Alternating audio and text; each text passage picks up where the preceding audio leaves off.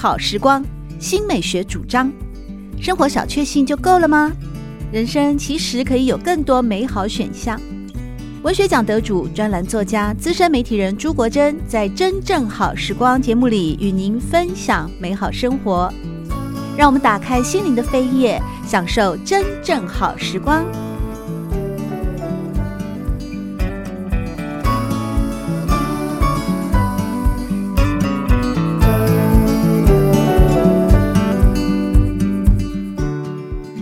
听众朋友们好，欢迎来到真正好时光，我是朱国珍。在今天和大家分享的这本书是《酒与炼金术》，可以说是一本令人大开眼界的作品哦，因为它。不是光只讲酒，而是讲述了各种令人目瞪口呆的史实，以及许许多多丰富多彩的炼金术跟医药的背景故事。而在今天的节目里，我们邀请到的是天培出版社这本书的责任编辑庄婉华，来和大家做更进一步的赏析。哎，婉华，你你是对喝酒有兴趣，还是对炼金术有兴趣？为什么会选择来做这本书的责编呢？哦，其实一开始看。这本书其实是因为我对酒有兴趣。那为什么会对酒有兴趣呢？是因为我平常就是喜欢做甜点，然后甜点包括比方说我们很熟悉的提拉米苏，其实它正呃正宗的成分之一是马萨拉酒。那是一种什么样的酒？甜甜的吗？马萨拉酒其实它就是一种葡萄酒，可是它是意大利产。那它跟其他葡萄酒有什么不同呢？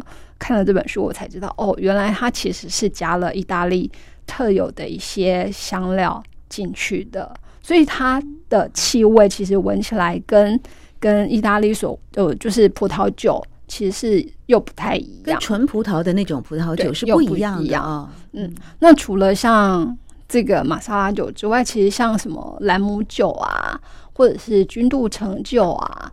甚至其实连像伏特加或者是琴呃琴酒，其实都会加在香呃都会加在甜点里面。然后那个，但是我就开始去选酒嘛，那。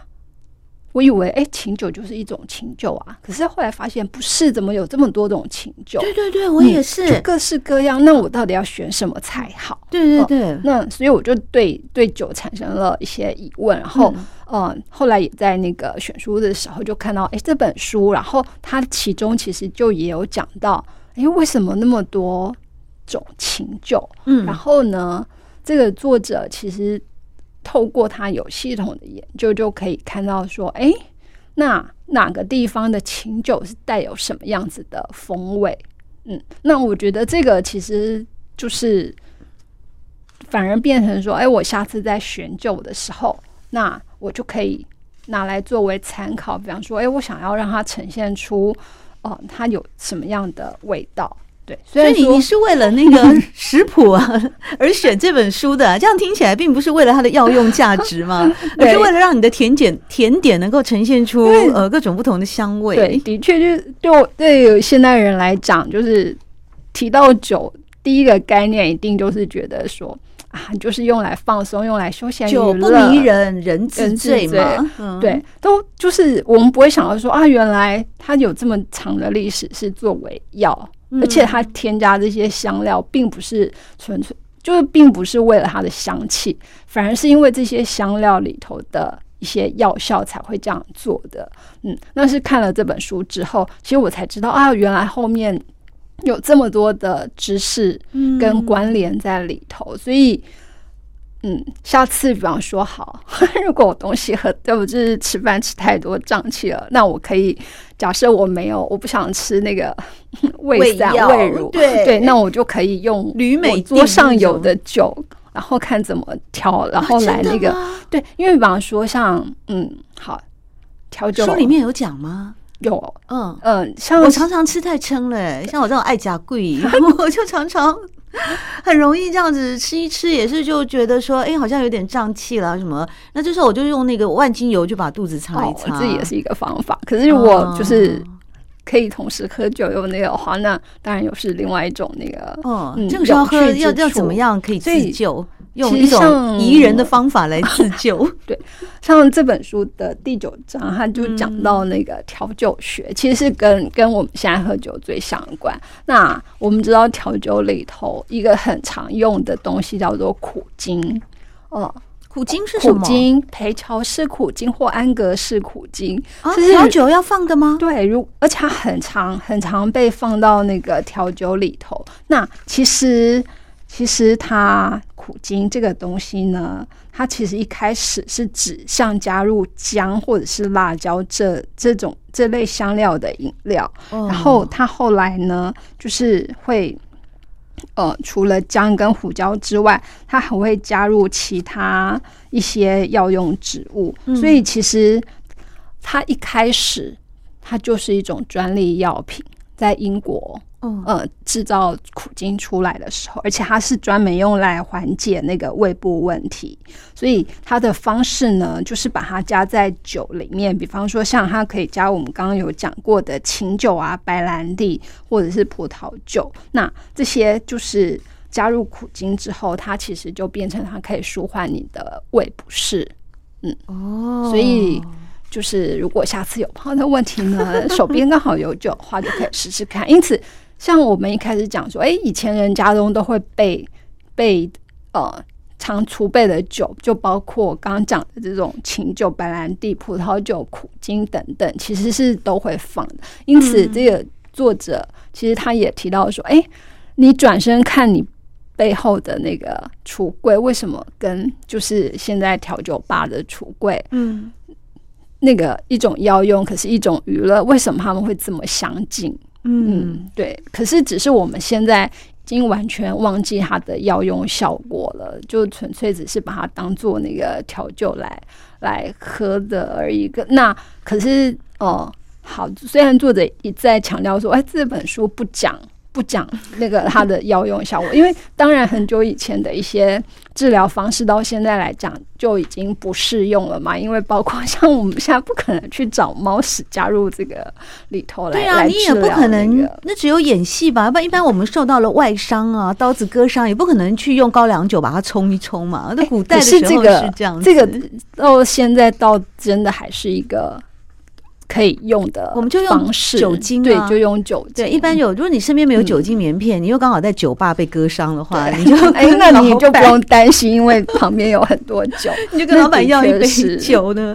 在这边我也是看到啊，像现在有很多的鸡尾酒，它其实也会加一些苏打水来调味哦。那苏打水其实也是对缓解胃部的不适也是有帮助的，而且其实像十七、十八世纪，甚至像有一部电影，他就讲说，哎。以前生病的人，其实除了去温泉之外，那他们会去，就是其实温泉大概通常也是会有那种碳酸泉，对对对，对碳酸对，而且是可以喝那个温泉水的。然后他们那时候就是觉得说，哎，这个是对身体。很好的，也是有疗效的，可以恢复身体健康。就他们以前生病的话，就是你有钱，你有时间，哦、你就可以去那个地方住。没没钱又没时间怎么办呢？后来他们就那个一些商人就想到了方法，嗯、就是好，那他们去那边装瓶装水来、哦、来卖，就是卖给没有时间去的人。对、哦，所以很早之前就有出现这种。就是瓶装的碳泉水、碳酸水、呃矿泉水、气泡水嘛。对，所以像我们现在知道的几个品牌，其实它它存在的时间比我们想象的都还要久远。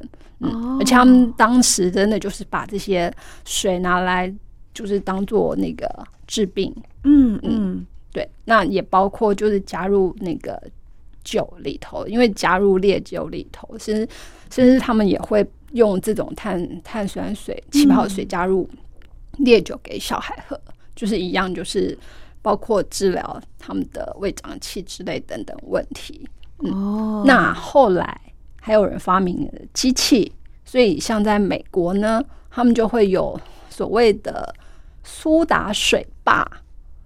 苏打水吧，我们现在可能就觉得，哎呀，我们就是去买什么七喜啊、可乐啊，或者是冰淇淋。可是他们那时候不是，他们那时候真的是你，你要那个，就是你要身体有问题，然后你要那个找可以解消这些疾病的那个药物或那个药水的时候，你才会去苏打酒吧。那它那里头除了像卖碳酸水、气泡水之外呢，然后比方说他们也会卖，就是有那个可乐。可是以前的可乐呢，其实是有加骨科碱的。对，骨科碱在我们现在讲是毒品啊。可是，可是他们以前真的就是用骨科碱加入那个可乐当中，因此那个。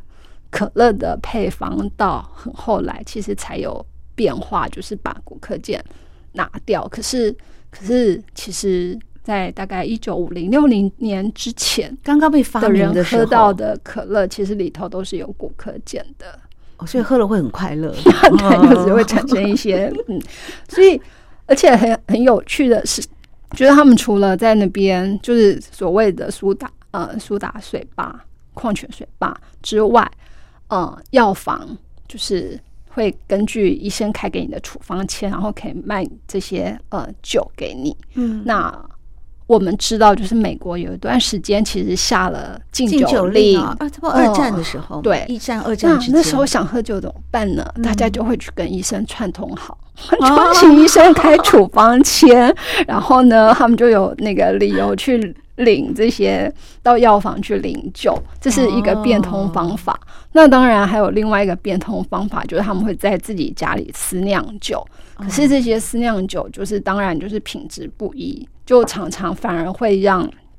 喝的人出更大的问题，对啊，所以就像后来也有假酒的问题一样嘛，对对对，所以那时候就是有各种假酒横行哦。嗯，那当然也有那个不肖商人，就是为了贪求利益，所以就是也是暴利，那不仅仅是利益了，是，对，嗯，那所以后来就是美国的禁酒令，其实到那个后期就也取消了，因为就完全禁绝不了。那个酒的问题，对啊。嗯、不过刚才婉华有提到说，一开始你选择呃《酒与炼金术》这本书啊，来作为你的，就是你你负责来编辑这本书，是因为。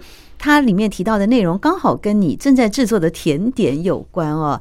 那当然说甜点的制作，我我们以前的认识就是甜嘛，所以你加了一些特殊的一些酒的不同成分啊，不同品牌以后进去，它会有淬炼出特别的香味。那就让我想到这个关于甜这件事情哦。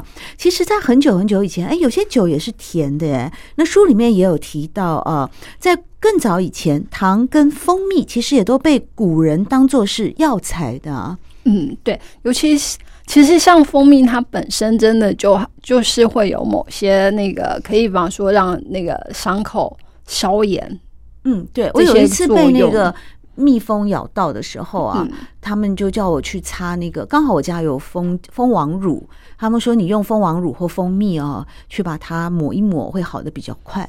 嗯嗯，对，那所以其实像蜂蜜或糖，有就是到后来大家知道哎怎么制糖之后，其实，在那个时候，整个糖也是很算是比较贵重的东西，啊，很珍贵的。嗯，那他们就会觉得，哎，这些珍贵的东西，他们就是 有有它的那个治疗作用。那当然，的确就是，哎，它也可以那个让食物尝起来更好，然后。呃，另外很有趣的就是，当时的人其实用药草这个知识是一直都在嘛。嗯嗯，可是我们知道，就是药草其实本身会偏向苦味，哦、嗯，那它进到酒里头，当然也会是苦的。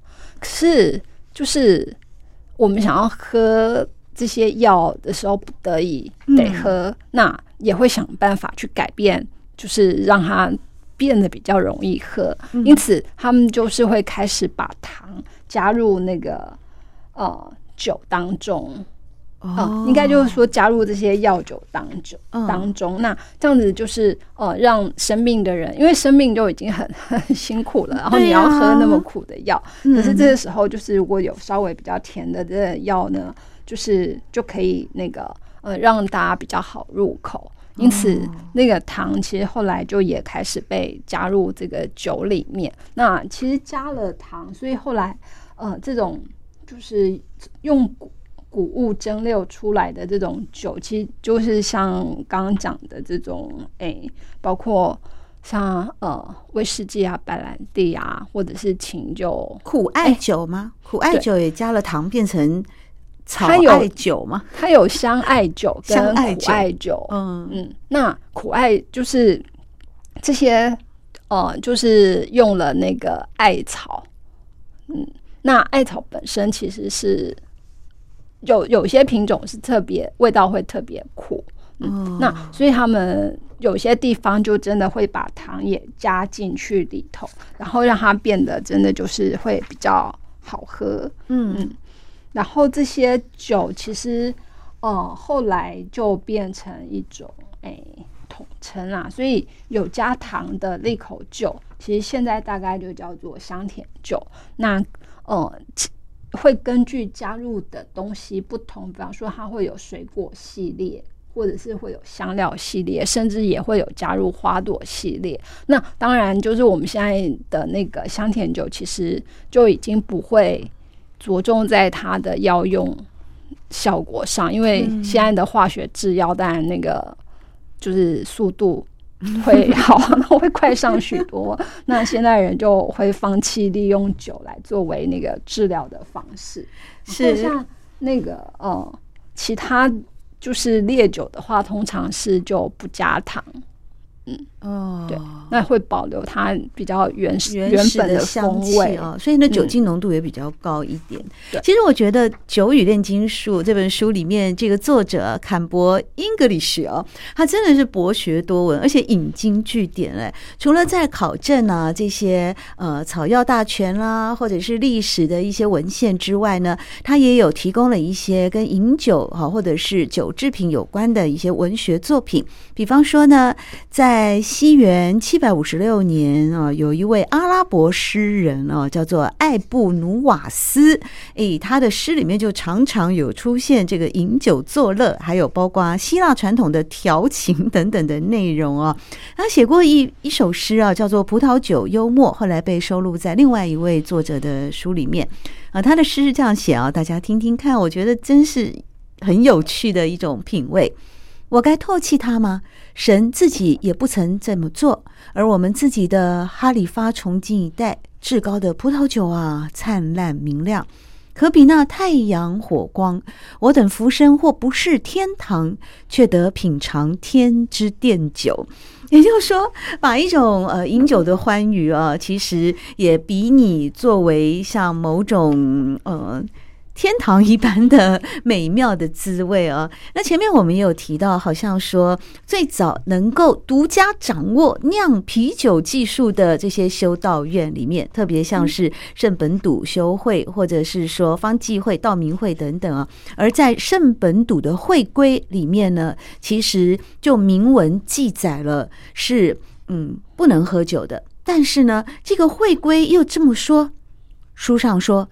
修士应滴酒不沾，但这无法说服我们这一代的修士。那至少让我们达成共识：饮酒应适量，不应放纵狂饮。因为德训篇在圣经里面虽然有提过醇酒与美女迷惑明智人，不过呢。若所处环境要求饮酒量少于上述，甚至要求不得饮酒，住在该处的人则因祝福上主而不满腹牢骚。我们尤其劝诫他们要克制心中的怨言。这其实这个意思就是说，你如果不让我们喝酒，一点点的酒都不能喝，一点点的这种遐想都不能有的话，那我们可是会满腹牢骚，而且心中会有怨言的。也就是因为这种，我觉得这就是一种幽默了哦。就是对于说，呃，饮酒这件事情，你越去限制它，像刚刚婉华讲到的什么禁酒令，结果变成了假酒、私酿酒啊，这些出现，反而更危害到了健康。其实饮酒就是要适量嘛，当然也不要过量，也不要说饮酒开车去做那种你自己无法控制甚至伤害的事情啊。而这本书里面，它所提供给我们的趣味真的非常多，不只是说来。自文学上的，呃，来自历史上的，来自文化上的这些种种的，对于呃喝酒啦，或者是说娱娱乐啦，或者是说它的一种历史渊源，其实关于药用的知识，真的这个作者也做了很多的功课。比方说呢，呃，疟疾它其实存在的历史已经有一亿年了啊。那这个当然就是说，蚊子的祖先跟他们身上的寄生虫哦，呃，可能也都曾经感染过恐龙。那后来我们呢，呃，从带有奎宁的葡萄酒多宝莉哈，这里面呢。这是在一八四六年的时候发明的，就是找到了能够对抗疟疾的在金鸡纳树树皮当中的奎宁，而当时在法国的公职考试都还会，呃，有这些考题，呃，同时呢也记录着这些好像。所谓的药用饮料啊，也会给当时北非的法国士兵来服用。哎，这个葡萄酒里面含有奎宁，是是他们当时的一个品牌吗？还是说这个奎宁后来除了我们前面有聊到的像通宁水的成分以外，嗯，它这个金鸡树纳皮当中萃取出来的奎宁，还有运用在哪一些的呃酒精饮料当中呢？没有，它主要就是变成那个通宁水。嗯嗯，那这个就是呃，刚刚主持人说，哎，它是对抗疟疾很有效的的一种那个饮料。对，所以它在战争期间其实也会发给那个军人，让他们随身携带。哦、嗯，这样的话才不会说，哎，你到不适应的地方，然后染上那些疾病之后，以前可能就就是最后就是等死嘛。可是，当大家知道哎有这个奎宁的时候，他反而就是呃可以那个呃马上治疗这些疾病，然后就保有那个战斗力。那他他后来会入到那个好像说调酒的那个酒谱里面的，又是一个什么样的？其实就是就是跟军人有关，因为他们在战场上，嗯、然后就是喝了这些之后呢。他们回到就战争结束，后来回到回到家乡去嘛。可是这对他们来讲，已经好像变成有点那种每日饮料仪式了吗？仪式感了吗？就日常日常所需。嗯，所以后来就这些反而就变成哎，从那个战场，然后就带回其实并没有在打仗的地方。嗯、哦，那因此这个通灵水。哦，就最后大家也不会特别强调说，哎，他你一定要染上疟疾你才能喝，反而是它就是变成加入那个烈酒中的一一个一个主要就是一种成分，嗯，那就变成哎，大家在那个饭后休闲，或者是就像刚才前面讲的其他几种酒一样，就说哎，它也会有就是舒缓。然后帮助消化等等，但但是这些作用都是人类的解释。对，至于它自己本身是不是真的有这些功效，那可能就是还要再看其他的研究了。但是这些酒就反而就走入了每个人的日常生活，就你不必再因为你是生病，或者是不再因为你是上战场，你才能喝到。哦，而且就是整个那个流通变得比较比较迅速了，就是你世界各地的往来就会比较那个，可以让哎、嗯、这些东西不会再局限在一个地方。嗯，那像他哎之前就是除了奎宁，像我们刚刚讲那个苦精，它原本是在委内瑞拉嗯。制作出来，在那边生产，在南美洲啊，对。那可是后来，它也是就是传散到世界各地去，那甚至就也变成我们现在很常用在调酒里头。哦、那通灵的一点点苦味，对，反而就是用来加入一些香甜酒或什么，就是一些利口酒当中。嗯嗯，那当然，这些其中的味道怎么样变化，大概。常喝调酒的人会比较熟吧，不知道，所以我倒是还没有特别试过。我，我自己是很喜欢喝通宁水，因为它也带了一点碳酸，有点气泡，嗯、而且味道就是蛮特别的哦。但是我是没有喝什么调酒啦，所以我很好奇，说婉华你选了哦来主编这本书，嗯、那这里面所提供的这些呃一些酒谱啦，或者是说酒的常识跟知识，你自己有没有在实际的生活里面也去做一些实验呢？有 哎、欸，就是我前是前两周就跑去参加一个调酒初体验的课，嗯，对，那因为因为呃。就是他讲到的一些基本的酒，就是我做甜点，所以当然就有。然后，可是甜点每次都只需要一点啊，对啊，所以这样有一瓶一瓶的在那边，我也觉得有点苦恼，因为我不会做到这么大量，那怎么办呢？嗯，所以看到这些酒酒谱的时候，就发现，哎，威士忌我有，柠檬汁很简单，那蜂蜜糖浆，嗯，好，那个泡一泡就有了。然后艾雷岛威士忌，嗯，也也有，好，那就按照这个作者上面写的酒谱呢，嗯，然后试着去调，嗯，然后也去参加过一次，就是教人家怎么调酒的课，然后好不小心也购买了那个调酒用具来。所以，所以后来的那个两三周，我就每周自己在家试着调一杯。嗯，对。那当然，每一杯的分量综合起来也不过就是八十八十毫升而已。对，对对对。那在睡前，嗯，喝一点，然后果然就是我的运动手表就告诉我说：“哎、欸，你你睡眠品质不错哟，哦、你有燃烧热量 热量就不值了。嗯”对啊，那。反正就是在家小喝怡情嘛，嗯、然后就这本书里头，这个作者提供的酒谱，其实就是呃一些经典调酒的酒谱，哦、嗯，所以你到各地，你就可以说，哎，我要喝新加坡司令，对，那也看了这本书才知道，啊，原来司令新加坡司令跟军队其实是无关的，他司令反而就是、哦、就是呃司令，就是他的一种那个呃怎么讲？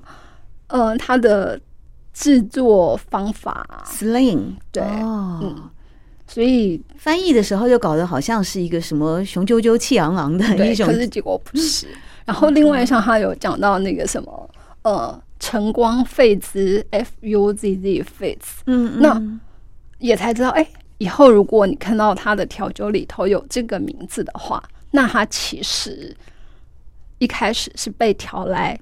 一大早的时候喝的，就是让你起来之后可以振奋你的精神哦、嗯。然后，比方说还有一个看起来名字有点可怕，叫做复苏者一号。嗯啊，那这个复苏，它要复苏什么？它复苏你前一晚喝醉喝到不省人事，然后你隔天会有宿醉的话，那他就推荐你喝一杯复苏者一号。哎，对。那如果一杯不够呢？他还要复苏者二号，对，嗯，是一个是一个什么好奇妙的概念哦，就是就是好像酒之酒，对啊对啊，我本来想这么讲，但是我觉得实在是太奇妙了哦。对，作者坎伯英格里旭，他是专门研究调酒学中的老学究的那一块，从碳酸作用的历史到清澈冰块背后的科学，无所不包。曾经获得调酒故事基金会的最佳调酒作家，而他在写这本书的自序当中呢，也提到啊，最主要是想要讨论的关于酒跟药互相关联的历史。不过这两者呢，只是各自历史当中的一个片段。我们有幸拥有很多文献当中啊，或者是前人所写下的相关书籍。但是每个人的家里可能也有自己钟爱的民俗偏方，而酒的药用历史呢？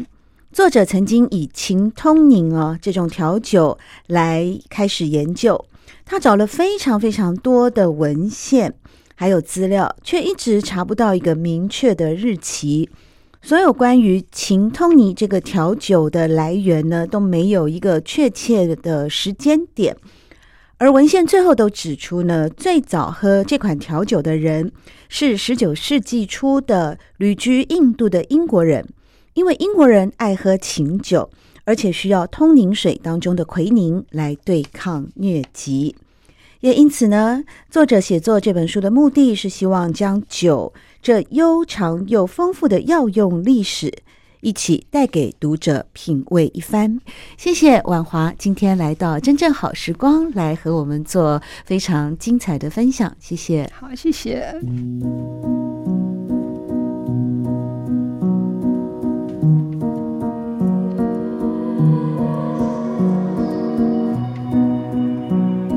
真正好时光，每个星期六早上八点钟到九点钟，在汉声广播电台全国联播网播出。